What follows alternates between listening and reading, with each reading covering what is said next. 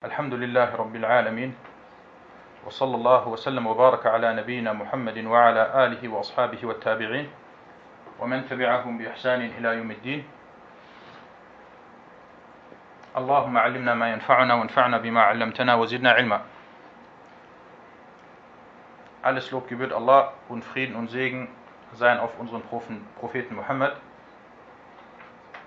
Das ist heute die zweite Sitzung. Und wir lesen das Buch Bulugh al-Maram min Adillati al-Ahkam von Al-Hafiz ibn Hajar al-Asqalani rahimahullahu ta'ala und wir hatten in der letzten Woche die Einführung bzw. die Einleitung gehabt und kurz über die Biografie des Autors gesprochen und daraufhin hatten wir mit den ersten drei Hadith des Buches angefangen. Und zwar, ihr seht auch hier die Tafel vor euch. Wir hatten äh, angefangen mit dem Buch der Reinigung und sind dann äh, stehen geblieben beim Kapitel Al-Miyah, Babu Al-Miyah, Kapitel die Wasserarten. Und inshallah äh, machen wir dann heute beim vierten Hadith oder ab dem vierten Hadith werden wir weitermachen. Aber bevor ich äh, mit dem Hadith oder bevor wir den Hadith lesen, wollte ich kurz eine Sache erwähnen und zwar was mit dem Lernen des Fiqh zu tun hat. Und es gibt da verschiedene Methoden, wie man den Fiqh lernt. Es gibt die bekannte Methode, dass man ein reines Fiqh-Buch, welches von einem Gelehrten mit seinen eigenen Worten oder mit seinen eigenen Sätzen niedergeschrieben wurde, äh, nimmt und dass man dieses Buch liest und dieses Buch oder die Worte von, von dem Autor werden dann anhand der Beweise erläutert und erklärt. Und das ist eine bekannte Methode, die schon seit vielen Jahrhunderten angewendet wird. Und dann gibt es die zweite Methode, dass man ein Hadith-Buch nimmt, welches auf Fiqh-Kapitel oder Fiqh-Hadithe basiert. Und das nennt man Ahadith al-Ahkam. Weil was die Hadithe angeht, so sind sie zweierlei. Es gibt, es gibt Hadith al-Ahkam, Hadithe, die rein über, über die Ahkam oder die rein auf die Ahkam basieren. Wie betet man, wie fastet man und so weiter. Und dann gibt es andere Hadith, Hadith zum Beispiel über den Tafsir, Hadith über Wesensarten, Hadith über Biografien etc. Und die meisten großen Hadithbücher wie Bukhari, Muslim, At-Tirmidhi etc., sie beinhalten alle Formen von Hadith. Aber dann gibt es wiederum Hadithbücher, die nur auf Ahadith al-Ahkam, nur auf Hadithe der Fiqh-Wissenschaft oder der Rechtswissenschaft basieren, wie zum Beispiel Sunan Abi Dawud. Imam Abu Dawud, rahimahullah, hat sein Sunnah-Buch, welches aus 5000 Hadithen besteht, hat er das rein auf Hadithe der Ahkam äh, zusammen, zusammengelegt. Und es wird gesagt, er war der Erste, der das so gemacht hat. Und dann später kamen Gelehrte, die ebenfalls Hadithbücher niedergeschrieben haben, oder die ebenfalls Bücher niedergeschrieben haben, wo sie oder welche, also diese Bücher, welche dann auf den Ahkam Hadith oder Hadith al-Ahkam basieren, wie zum Beispiel dieses Buch, was wir hier zusammen lesen, Bulughul Maram. Die Hadith in diesem Buch, sie basieren auf Al-Ahkam. Und deswegen ist das ebenfalls eine Methode, weil er geht hier alle Kapitel durch. Alles, was man im Fiqh braucht. Und wir, ihr, seht, ihr werdet das sehen oder ihr seht das jetzt schon. Wir sind hier bei, beim Kapitel der Reinigung. Und dann hat er die Unterkapitel, äh, das Wasser, und dann später kommen weitere Kapitel hinzu. Wenn man dieses Buch durchgegangen ist, dann hat man alle Kapitel über alle Kapitel, die mit dem Hadith, äh, die mit dem Fiqh zu tun haben, hat man äh, gelernt und alles basierend auf Ahadith. Alles basierend auf Ahadith. Das wollte ich heute äh, als kleine Einleitung noch, äh, noch erwähnen. Wir fangen inshallah an mit dem, mit dem äh, vierten Hadith und wir machen das so, wie wir das früher schon, wie wir das schon früher immer in den Unterrichten bei mir gemacht haben. Wir lesen immer erstmal den Hadith auf Arabisch und danach auf Deutsch und dann beginnt inshallah der Ta'aliq, also die Kurzkommentare. Na, اقرأ. بسم الله الرحمن الرحيم الحمد لله رب العالمين وصلى الله وسلم وبارك على نبينا محمد وعلى آله وصحبه أجمعين. أما بعد فبأسانيدكم إلى الحافظ بن حزم رحمه الله تعالى قال وعن عبد الله بن عمر رضي الله عنهما قال قال رسول الله صلى الله عليه وسلم إذا كان الماء قلتين لم يحمل الخبيث. خبث. خبث. وفي لفظ لم ينجس. وأخرجه الأربع وصححه ابن خزيمة وابن حبان نعم أحسن نعم das ist der vierte Hadith Abdullah ibn Umar möge Allah mit ihm zufrieden sein berichtete dass der Gesandte Allahs Allahs Segen und Frieden auf ihm sagte wenn das Wasser so viel ist wie zwei Tonkrüge oder wie zwei Qulla, trägt es keine Unreinheit. Und in einem anderen Wortlaut steht, wird es nicht unrein.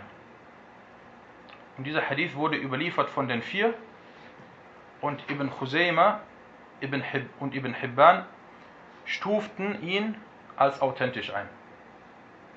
Okay, wir hatten in der letzten Woche im Vorwort oder im Vorlaut oder in der Einleitung besser gesagt äh, einige Begriffe erwähnt. Und zwar, wir haben hier jetzt überliefert von den vier. Was ist damit gemeint oder wer ist damit gemeint mit den äh, vier? Und das war eine kleine Hausaufgabe. Wenn gesagt wird in diesem Buch von den vier, dann müssen wir wissen, wer damit gemeint ist.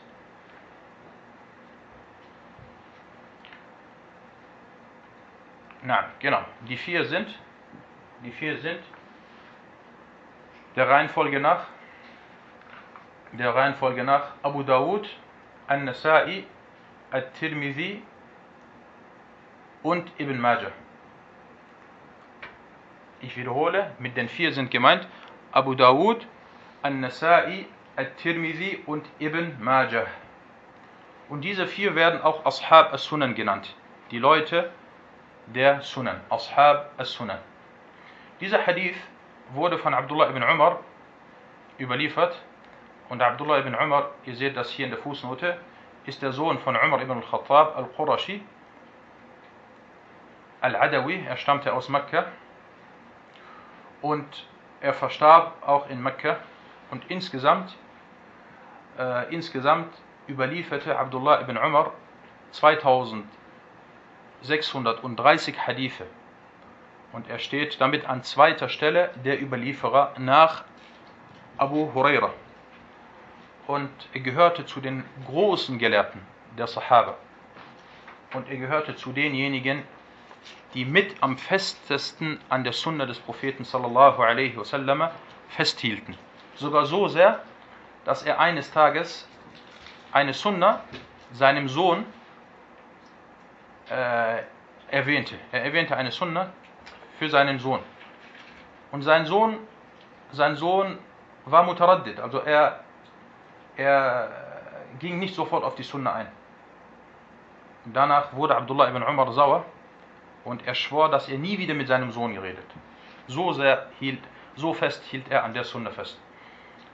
Na, dieser Hadith wurde von Ashab al-Sunan, also von den vier überliefert und Ibn Khuzayma und Ibn Hibban stuften unter anderem diesen Hadith als authentisch ein. Und wir teilen die Erläuterung der Hadithe in verschiedene, äh, in zwei Hauptbereiche. Der erste Bereich ist, das werden wir bei jedem Hadith inshallah machen, der erste Bereich ist die Hadith-wissenschaftlichen Nutzen aus dem Hadith. Al-Fawaid al-Hadithi, also die Hadith-wissenschaftlichen äh, Nutzen aus diesem Hadith. Über den Überlieferer haben wir bereits gesprochen. Die Einstufung der Authentizität des Hadith, der Sihha, also die Einstufung des Hadith.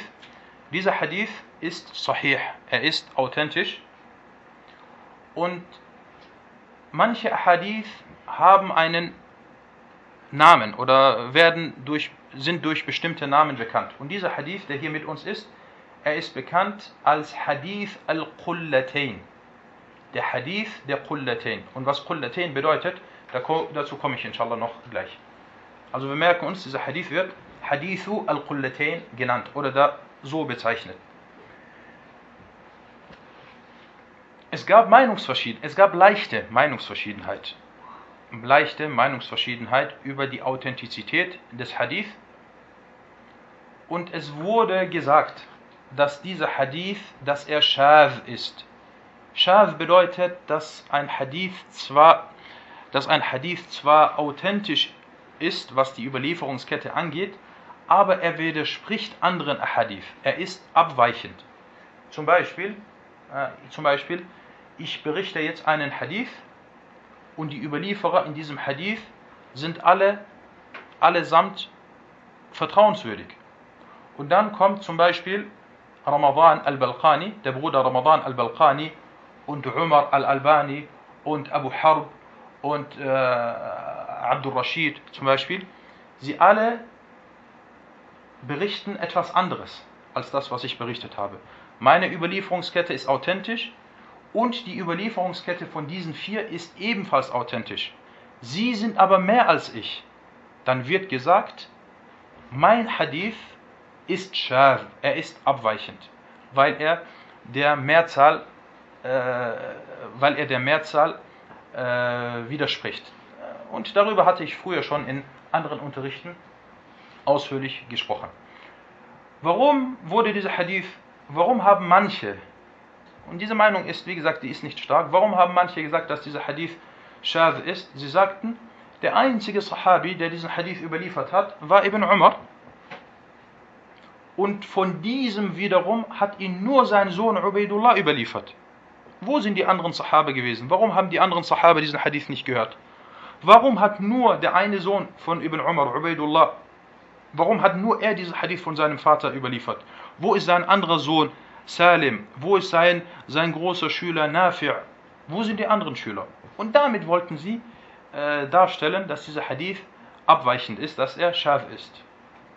Und sie sagten, bei so einer wichtigen Thematik kann es nicht sein, dass nur eine Person davon erfahren hat. Weil wir reden hier über, über eine Sache, die, die mit äh, den Regeln der Gebetswaschung zu tun hat. Aber diese, diese Behauptung, sie wird abgelehnt. Da er von einem Vertrauenswürdigen zum nächsten Vertrauenswürdigen weitergegeben wurde. Also Ibn Umar ist ein Sahabi. Und wie viele Hadithe gibt es, die nur ein Sahabi von dem Propheten gehört hat? Wer kennt einen bekannten Hadith, der, der nur von einem Sahabi überliefert wurde? Ein bekannter Hadith, den glaube ich jeder von euch kennt. Der wurde nur von einem einzigen Sahabi äh, gehört. Wie gesagt, genau, innam al-a'malu bin niyat. Innam al-a'malu bin niyat. Der einzige, der diesen Hadith von dem Propheten, Propheten wasallam gehört hat, war Umar. Und von Umar wiederum hat ihn nur Alqama. Der einzige, der ihn von Umar gehört hat, war nur Alqama. Und der einzige, der ihn nur von Alqama gehört hat, war äh, Muhammad Ibrahim al-Taymi. Und der einzige, der ihn nur von Muhammad Ibrahim al-Taymi gehört hat, war, äh, war, äh, war ähm, Yahya ibn Sa'id al-Ansari und so weiter aber alles vertrauenswürdige Imame. Und deswegen kann es sein natürlich, dass es manchmal Hadithe gibt, die nur von einer Person berichtet werden. Und deswegen wird diese, diese, diese Aussage wird, wurde äh, widerlegt oder wurde, wurde widerlegt. Und äh, es gibt keine Widersprüchlichkeiten in diesem Hadith. Und das wurde unter anderem von Imam al-San'ani in seinem äh, großartigen Werk Subul Salam erwähnt. Der zweite Punkt, was mit den hadith-wissenschaftlichen Nutzen diesem Hadith, äh, zu tun hat, bei diesem Hadith hier ist Al-Bayhaqi, Imam Al-Bayhaqi, Al-Mizzi und Ibn Taymiyyah, sie sagten, dass dieser Hadith Mawquf ist. Und Mawquf bedeutet, dass er auf den Sahabi zurückzuführen ist. Das ist also die Aussage von Ibn Umar ist und nicht von dem Propheten sallallahu alaihi wasallam. Aber selbst wenn das so sein sollte, so hat das äh, das Urteil, dass es auf den Propheten alaihi wasallam zurückzuführen ist. Weil Ibn Umar kann nicht so etwas selber mit seiner eigenen äh, Meinung oder Ansicht gesagt haben. Drittens, drittens, wie ist der Ton, Barakallahu fikum? Okay. Drittens, äh, was bemerkt wird, ist, diesen Hadith hat Imam Tirmidhi überliefert und im Normalfall gibt Imam At-Tirmidhi immer ein Urteil über die Hadithe ab. Und das ist das Besondere an, an Jami' At-Tirmidhi. Er erwähnt die Hadithe und dann sagt er, dieser Hadith ist, äh, ist äh, gut und authentisch. Dieser, äh, dieser Hadith ist gut, dieser Hadith ist äh, fremd. Er gibt immer ein Urteil ab. Bei diesem Hadith, und das kommt sehr selten vor, äh, gab er kein Urteil über diese, diesen Hadith ab. Aber er sagte, nachdem er den Hadith überlieferte, sagte er, und das ist die Ansicht von Ash-Shafi'i, Ahmed und Ishaq. Also er erwähnte, dass Imam Ash-Shafi'i, Imam Ahmed und Imam Ishaq, und diese sind, äh, gehören zu den großen Leuten von Ahlul Hadith, dass sie äh, dieser Ansicht waren, was in diesem Hadith steht. Und der letzte Punkt über die Hadith-wissenschaftlichen Nutzen. Sheikh Abdullah Sa'ad stufte den Hadith als authentisch ein. Kommen wir zu den Fiqh wissenschaftlichen Nutzen aus diesem Hadith. Und dieser Hadith ist sehr wichtig. Wer diesen Hadith gut studiert und gut versteht, wird sehr viele Nutzen daraus profitieren und das ist etwas, was oft im Alltag äh, vorkommt. Und deswegen, das ist, deswegen hat auch dieser Hadith diesen Namen, Hadith al-Qullatain. Und deswegen werde ich hier ausnahmsweise mal die Erläuterung etwas in die äh, Länge ziehen. Al-Qullatain, was hier erwähnt wurde, mit Qullatain, also Qullatain bedeutet die zwei Qullah, das ist die Dualform im Arabischen. Qullah ist eine und Qullatain sind zwei Qullah. Und eine Qullah hat das Gewicht von circa 94 Kilogramm. Damit wir es uns leichter machen, eine Qulla ist knapp 100 Kilo und zwei Qulla sind ungefähr 200 Kilo, knapp 200 Kilo. Das ist der erste Punkt. Wir merken uns, mit Qullatain ist gemeint 200 Kilo beziehungsweise 200, 200, äh, nein, 200 Kilogramm. Das ist der erste Punkt. Darauf bauen wir jetzt auf. Zweitens, der Prophet sallallahu wasallam sagte, trägt es keine Unreinheit. Trägt es keine Unreinheit. Wir, ich lese nochmal den Hadith, äh, den Hadith vor. Er sagte, wasalam, wenn das Wasser so viel ist wie zwei Qullatain, trägt es keine Unreinheit. Und in einem anderen Wortlaut steht, wenn das Wasser so viel ist wie zwei Qullatain, wird es nicht unrein. Damit ist gemeint, dass das Wasser nicht mehr unrein werden kann, wenn es zwei Qullatain erreicht. Also wenn es Qullatain erreicht. Es kann nicht mehr Najis werden. Unrein auf Arabisch Najis. Und es wurde gesagt, dass es die Unreinheit abwehrt. Es kann sein, dass wir haben jetzt Wasser zum Beispiel mit mehr als Qullatain und darin, in dieses Wasser kommt dann Najasa, kommt dann Unreinheit. Es wurde gesagt, dass diese Unreinheit abgewehrt wird, beziehungsweise sich auflöst, weil das Wasser viel ist. Du hast ein bisschen Unreinheit, es ist in, dieses, in diese große Menge von Wasser gelangt, aber es, äh, es, äh, es schadet dem Wasser nicht, weil es aufgelöst wird. Und das ist zumindest die wörtliche Bedeutung des Hadith. Das ist zumindest die wörtliche Bedeutung des Hadith. Und die Fuqaha und die Usuliyun sagen, هذا هو المنطوق. Sie sagen zum Beispiel, das ist der Hadith und so wird er wörtlich verstanden. Sie sagen, das ist der Mantuq des Hadith. Das, was dann von diesem Hadith automatisch dann verstanden werden kann, das nennen die Usuliyun al-Mafhum, beziehungsweise Mafhum al-Mukhalafa, al-Mafhum, das, was weniger als Kullatain ist, Unreinheit tragen kann. Sie sagen die wörtliche Bedeutung, wenn es Kullatain ist, 200 Liter, dann kann es nicht unrein werden.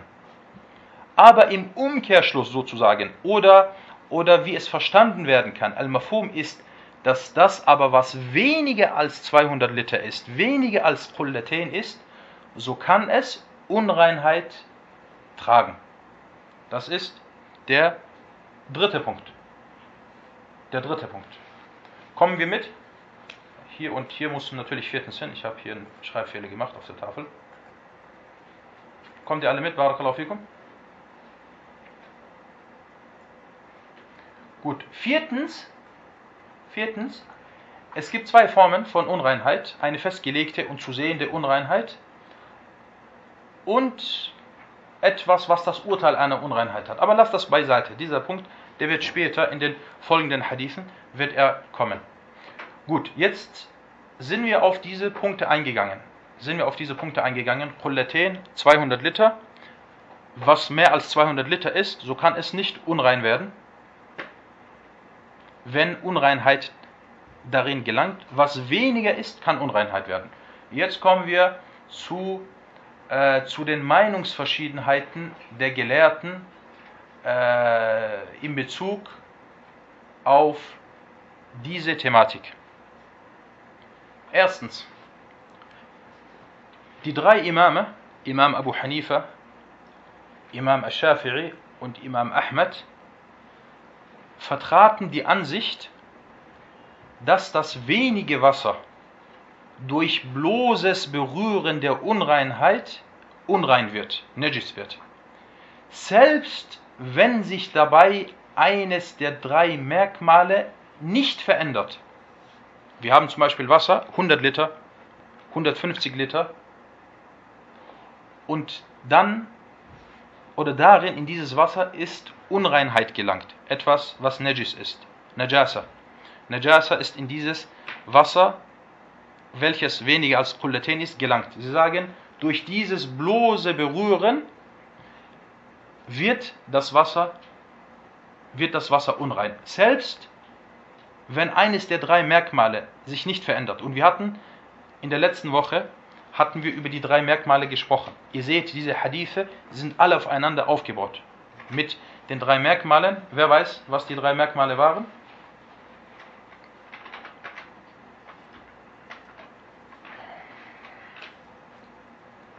Genau. Geschmack, Geruch und Farbe. Geschmack, Geruch und Farbe. Sie sagen, auch wenn sich nichts davon verändert, wenn Unreinheit darin gelangt ist, das Wasser ist Najis. Jetzt gab es unter diesen drei Imamen äh, in Bezug auf die Definition von wenig äh, kleine Un äh, Meinungsverschiedenheit. Imam Abu Hanifa sagte, mit wenig ist gemeint Wasser, wir haben zum Beispiel, sagen wir mal zum Beispiel, wir haben so einen kleinen, wir haben einen Eimer oder wir haben ein großes Gefäß. Imam Abu Hanifa sagte, wenn eine Seite des Gefäßes berührt wird oder, ge, oder bewegt wird und sich die andere Seite ebenfalls bewegt, das ist wenig Wasser. Und Imam Shafi'i und Ahmed beschrieben wenig mit alles, was weniger als Qullatain ist. Sie sagten, alles, was weniger als 200 Liter ist, das ist weniger als, als Qullete. Das ist die erste Ansicht. Und im Großen und Ganzen, äh, sie sind sich nah. Sie sind sich nah. Also Abu Hanifa, Shafi'i und Ahmed, sie vertreten die gleiche Ansicht. Nur was die Definition von weniger angeht, so hatten sie kleine, kleine äh, Meinungsverschiedenheit. Kommen wir zur zweiten Meinung. Die zweite Meinung, sie wird von Imam Malik vertreten er vertritt diese Ansicht, also die zweite Ansicht vertritt immer Malik.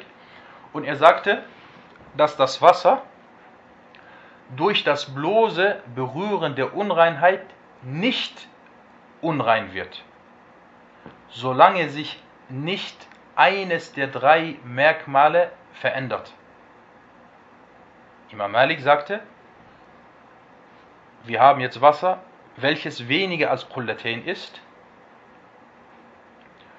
Und darin gelangt etwas Unreinheit, aber das der Geschmack, die Farbe und der Geruch haben sich nicht verändert, das, das Wasser wird deswegen nicht unrein. Es wird nicht najis. Das ist die zweite Ansicht. Und diese Ansicht waren auch die Zahiriya, die Zahiriya, die auch äh, teilweise als eine Madhab von manchen angesehen werden. Und viele spätere und viele späteren Gelehrten wie unter anderem Sheikhul Islam ibn Taymiyyah und sein Schüler Ibn al-Qayyim und Muhammad ibn Abdul Wahhab und dessen Schüler, sie vertraten ebenfalls äh, die zweite Ansicht. Kommen wir zu, zu der Argumentation der ersten Gruppe, Abu Hanifa, Shafi'i und, und äh, Ahmed. Sie argumentierten mit dem Hadith von Ibn Umar, den wir hier mit uns haben. Sie sagten, dass dieser Hadith so verstanden werden muss. Mafhum, Mafhum, jetzt kommen wir wieder zu dieser Usul-Regel. Sie sagten, Mafhum al-Hadith, dieser Hadith muss so verstanden werden, dass was weniger als Qullatain ist, durch das bloße Berühren unrein wird. Und als weiteren Beweis führten sie auch den Hadith an, in dem anbefohlen wurde, dass man das Gefäß, in welches der Hund geleckt hat, ausschütten muss. Selbst wenn sich kein Merkmal geändert hat. Wir haben ein Gefäß, ein kleines Gefäß mit zum Beispiel äh, Wasser 20, 30, 40 Liter Wasser. Und dann ist der Hund gekommen und hat äh, mit seiner Zunge darin geleckt. Dieses Wasser muss ausgeschüttet werden. Es ist unrein geworden. Und diesen Hadith, und das ist eine starke, eine starke Istidlal, also eine starke Beweisführung, bringen sie ebenfalls äh, als äh, Beweis.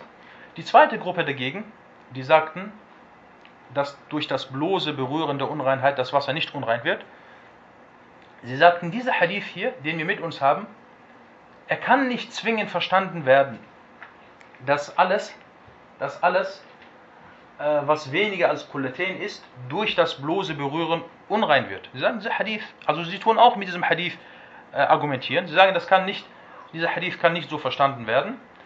Und sie sagen, die Grundlagen besagen, dass das Wasser, die Grundlagen besagen, dass das Wasser in seiner ursprünglichen Form und Wesen bleibt, solange die Unreinheit es nicht verändert.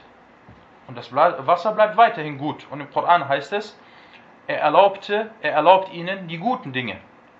Und dann sagen sie, Al-Qiyas, also der Analogieschluss, wird bei allem, was flüssig ist, angewendet, solange sich eines der drei Merkmale nicht verändert. Das soweit zu Hadith al-Qullatain. Und äh,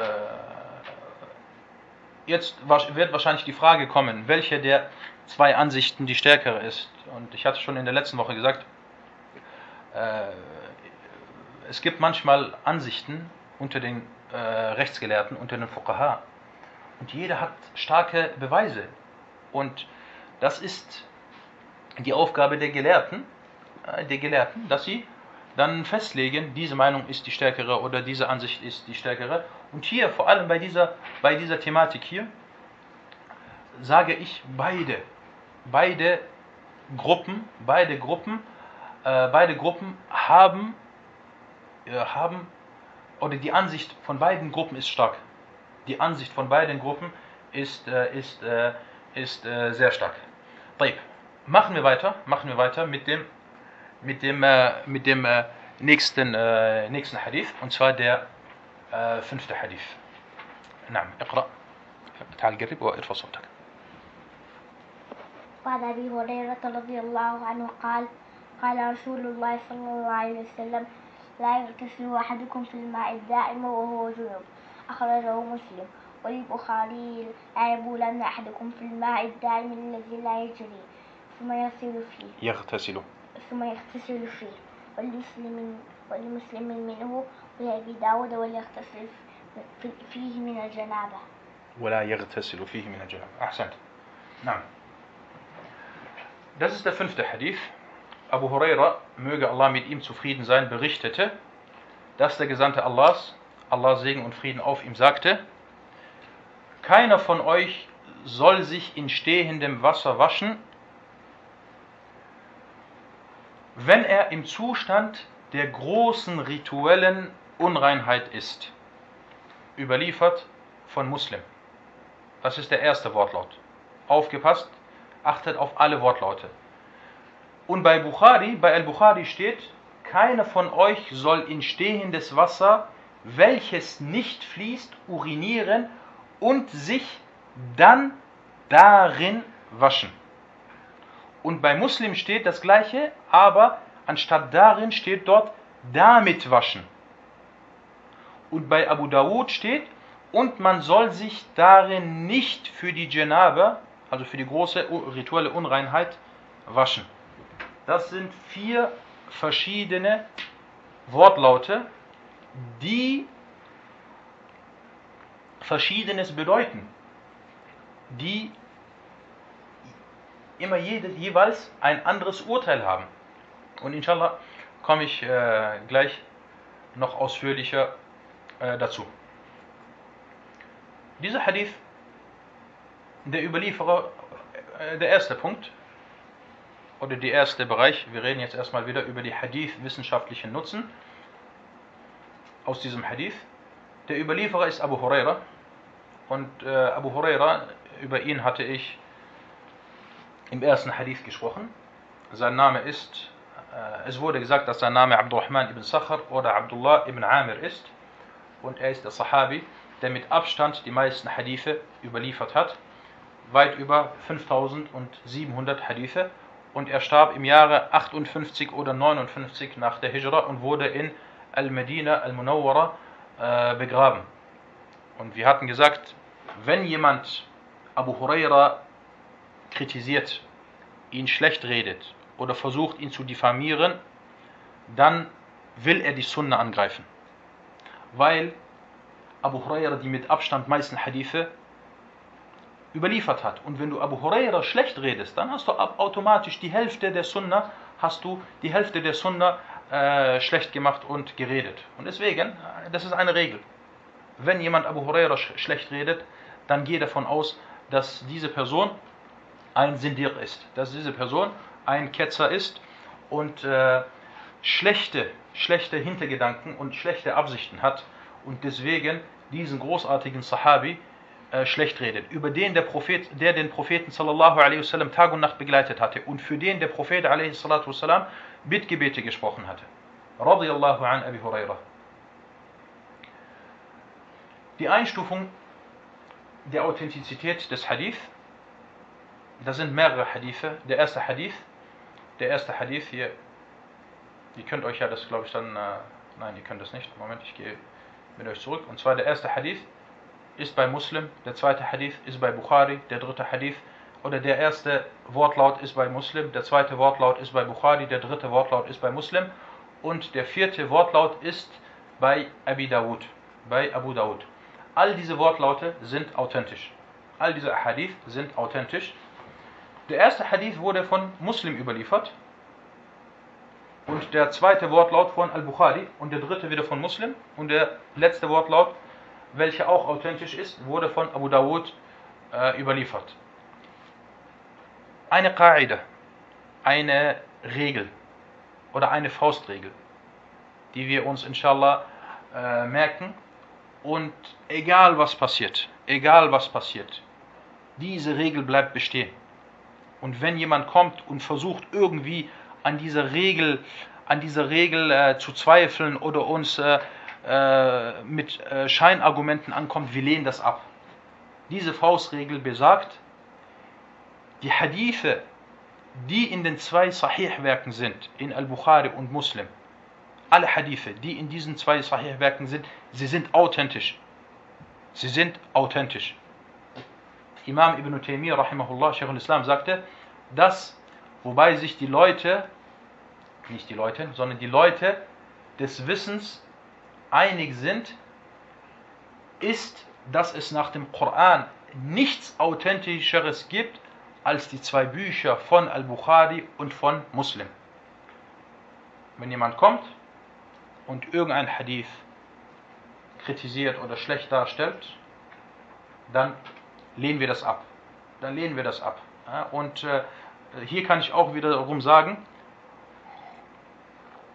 wenn jemand kommt, vor allem wenn er nicht von den Leuten von Hadith ist, wenn er nicht von den bekannten Gelehrten des Hadith ist, irgendjemand wie der Murtad und Sindiq äh, Adnan Ibrahim, la'anahullah, wenn so jemand ankommt und Bukhari und Muslim schlecht redet, dann deutet das auf, deutet, deutet das darauf hin, dass diese Person ein Sindir und ein Ketzer ist. Und da gibt es viele andere Beispiele, vor allem in der heutigen Zeit.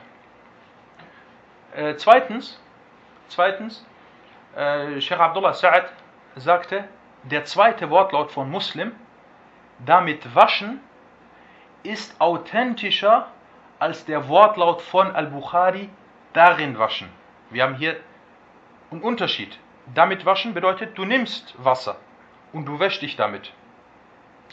Und darin waschen bedeutet, du springst rein zum Beispiel, du gehst da äh, rein in das Wasser und wäschst dich darin. Der erste Wortlaut von Muslim, damit waschen, ist authentischer als der Wortlaut von Al-Bukhari, darin waschen. Und der Wortlaut von Al-Bukhari, tefarrada bihi Al-Bukhari. Äh, Al-Bukhari hat diesen Wortlaut alleine, alleine äh, überliefert. Kommen wir zu den fiqh-wissenschaftlichen Nutzen aus diesem Hadith. Und zwar, hier wurde das Wort Al-Junub oder Al-Janaba Al Al erwähnt. Moment.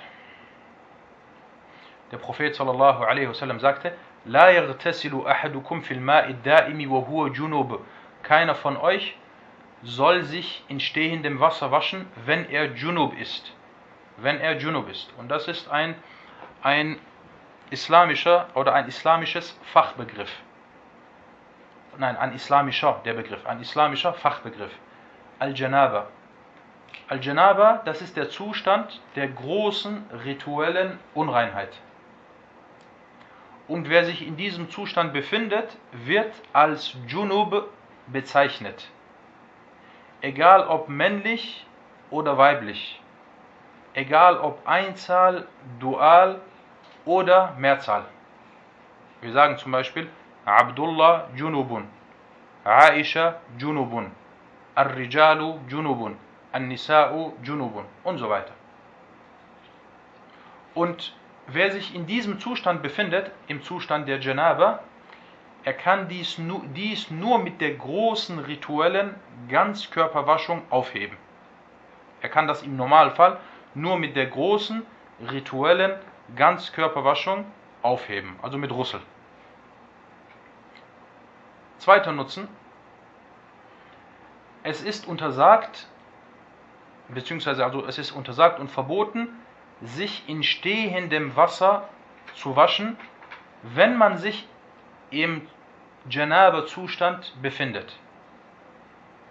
Es ist verboten, sich in stehendem Wasser zu waschen, wenn man sich im Zustand der Janaba befindet. Du hast zum Beispiel, wir haben zum Beispiel einen kleinen, einen kleinen Weiher und du bist im Janaba-Zustand. Es ist nicht erlaubt, dass du diesen Weiher äh, betrittst und dich da darin wäscht. Weiher, ihr wisst, ein Weiher hat nicht viel Wasser. Drittens, diese Untersagung deutet auf At-Tahrim hin, deutet auf das Verbot hin. Also, dass es haram ist. Dass es haram ist, sich in diesem Weiher äh, zu waschen, wenn man Junub ist. Viertens, das ist jetzt ein Urteil folgt dem anderen. Das erste Urteil, es ist nicht erlaubt. Das zweite Urteil, es ist verboten. Das dritte Urteil, diese Untersagung deutet darauf hin, dass das Wasser dadurch verdirbt oder schlecht wird. Yadullu ala fasadil ma. Dass das Wasser dadurch verdirbt und schlecht wird. Fünftens, die ein anderes, separates, weiteres Urteil. Es ist verboten, genauso wie es verboten ist, in stehendem Wasser äh, sich nach der Janabe zu waschen, genauso ist es verboten, in stehendes Wasser zu urinieren. Und diese Untersagung deutet darauf hin, dass das Wasser dadurch verdirbt. Also wenn du in diesen Weiher urinierst, könnt ihr mich hören, äh, deutet darauf hin. Bismillah, könnt ihr mich hören? Okay, gut. Gut, äh, Ton war weg. Okay, gut, ich wiederhole nochmal äh, fünftens. Äh, die Untersagung, in stehendes Wasser zu urinieren. Hier waren wir stehen geblieben, ja? Okay, also wir hatten ja gesagt, äh, es ist verboten, in stehendem Wasser äh, Russel zu machen. Das ist ein Urteil, ein separates Urteil. Ein weiteres, anderes Urteil ist, dass es auch verboten ist und haram ist, in stehendes Wasser zu urinieren. Und darauf erfolgt ein weiteres Urteil, welches besagt, dass das Wasser, in welches man uriniert, dass das stehende Wasser, in welches uriniert wurde, dass dieses Wasser schlecht wird, dass dieses Wasser schlecht wird und, und verdirbt. Siebtens, siebtens, das Offensichtliche, das Offensichtliche, das Offensichtliche so, des Hadith weist darauf hin, dass es keinen Unterschied gibt, ob das Wasser hierbei wenig oder viel ist. Egal ob es 200, egal ob es 150 Liter oder 300 Liter ist. Das ist das Offensichtliche von dem Hadith.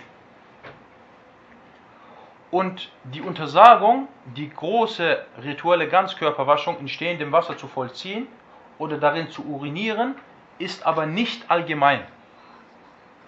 Ist nicht allgemein. Bismillah. Können Sie mich hören? Okay, gut. Ist nicht allgemein. Große Gewässer sind laut Konsens ausgeschlossen. Also jetzt man kann nicht kommen und man ist in einem See, in einem großen See, Baggersee, und das Wasser steht. In dem Baggersee, das Wasser bewegt sich nicht. Und es steht. Und dass man sagt, ja, okay, äh, in dieses Wasser wurde uriniert und deswegen ist, das ganz, ist der ganze See, ist der ganze See äh, unrein. Nein, für große, das gilt nicht für große äh, Gefässer, Gewässer. Das gilt zum Beispiel für einen Brunnen als Beispiel oder für einen kleinen, sehr kleinen Weiher Dafür gilt das, aber nicht für große Gewässer. Na, aus den verschiedenen Überlieferungen, wir hatten ja verschiedene Überlieferungen, wir hatten verschiedene Überlieferungen, entnimmt man, dass alle erwähnten Formen untersagt sind. Es ist untersagt, wenn man Junub ist, in das Wasser einzutauchen. Es ist untersagt, darin zu urinieren und sich darin zu waschen gleichzeitig. Und eines der beiden, eines der beiden ist ebenfalls untersagt. Okay. Heute irgendwie, ich weiß nicht, der Ton, der Ton ist, ihr könnt mich hören, ja? Okay, gut. Gut, vielleicht, wenn immer jemand, es kann sein, dass es nicht an mir liegt, sondern an eurer Leitung, äh, wenn jemand äh, eins schreibt, äh, wenn jemand zwei schreibt und er hört mich nicht, aber die anderen hören mich, dann schreibt ihr kurz eins, damit ich weiß, ja okay, es liegt nur an dieser einen Person und nicht an mir. Gut, der letzte Punkt, der letzte Punkt, den wir hier haben, in Bezug auf die wissenschaftlichen Nutzen, diese Untersagung, dieser Untersagung werden auch der Stuhlgang und das Reinigen der Geschlechts Geschlechtsteile hinzugefügt. Also wir sagen nicht, äh, das Urinieren ist verboten, aber der Stuhlgang ist erlaubt. Nein, das hat genau so den gleichen, äh, den gleichen Hukum. Also der Stuhlgang und das Reinigen der Geschlechtsteile in stehendem Wasser äh, wird dem hinzugefügt.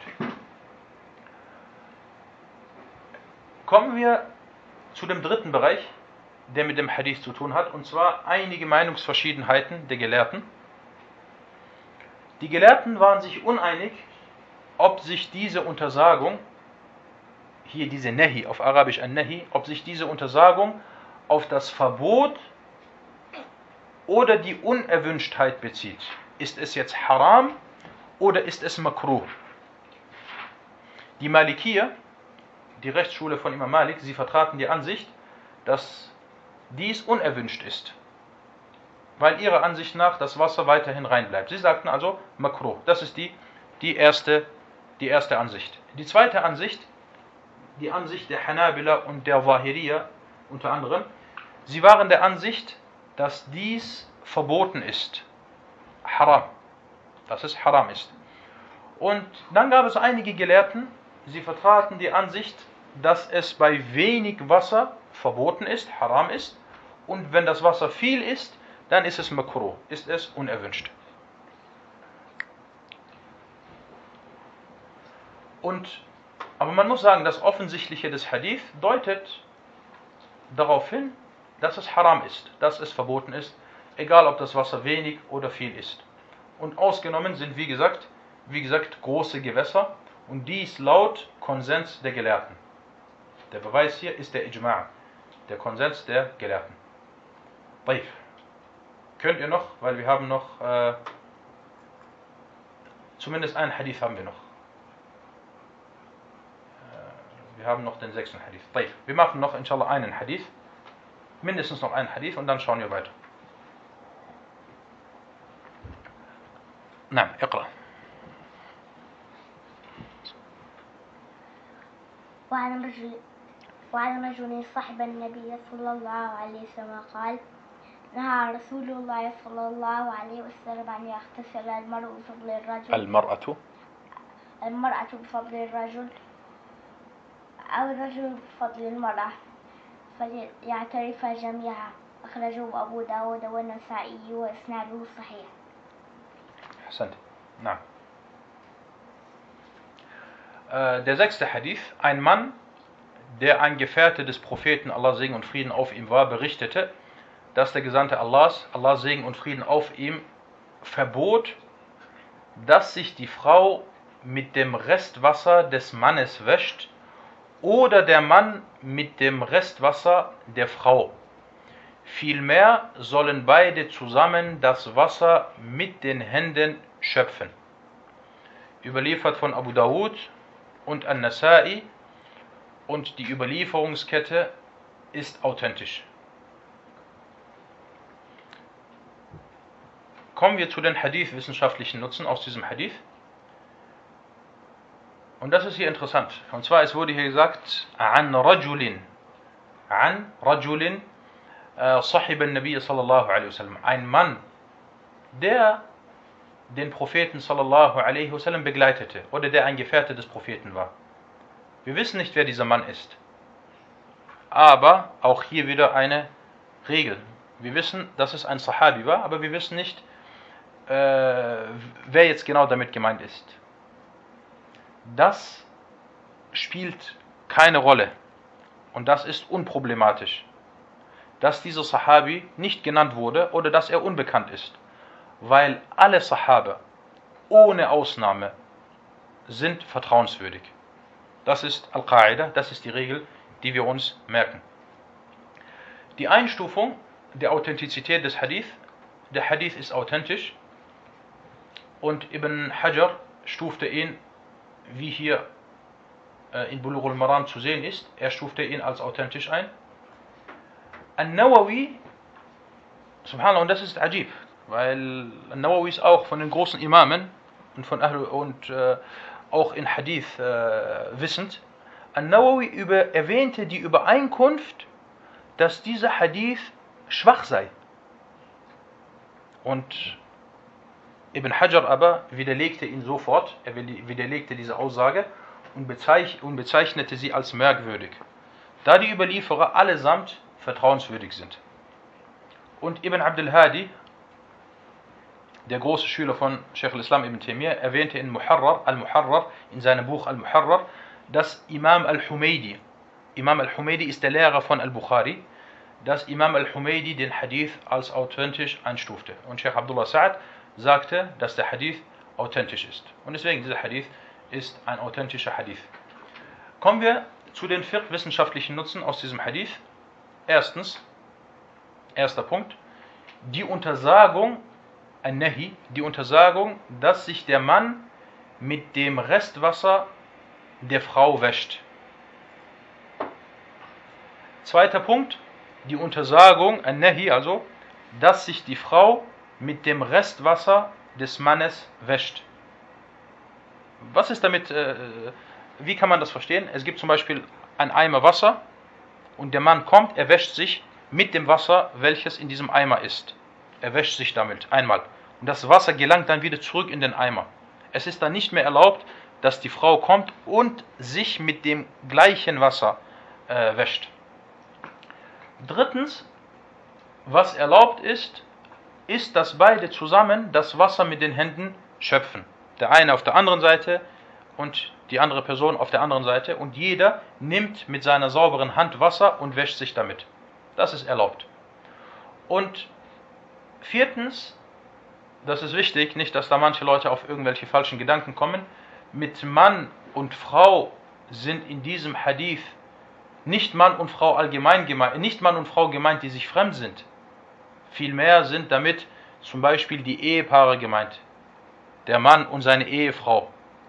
Oder der Bruder und äh, äh, das ist zwar nicht logisch, aber zum Beispiel der Bruder und, und die Schwester, wenn sie noch klein sind und so weiter. Das ist damit gemeint. Und nicht ein fremder Mann und eine fremde äh, Frau. Na, äh, das soweit zu, äh, zu dem sechsten Hadith und ich glaube, äh, wir bleiben inshallah äh, hier stehen. هذا والله تعالى أعلم وصلى الله على محمد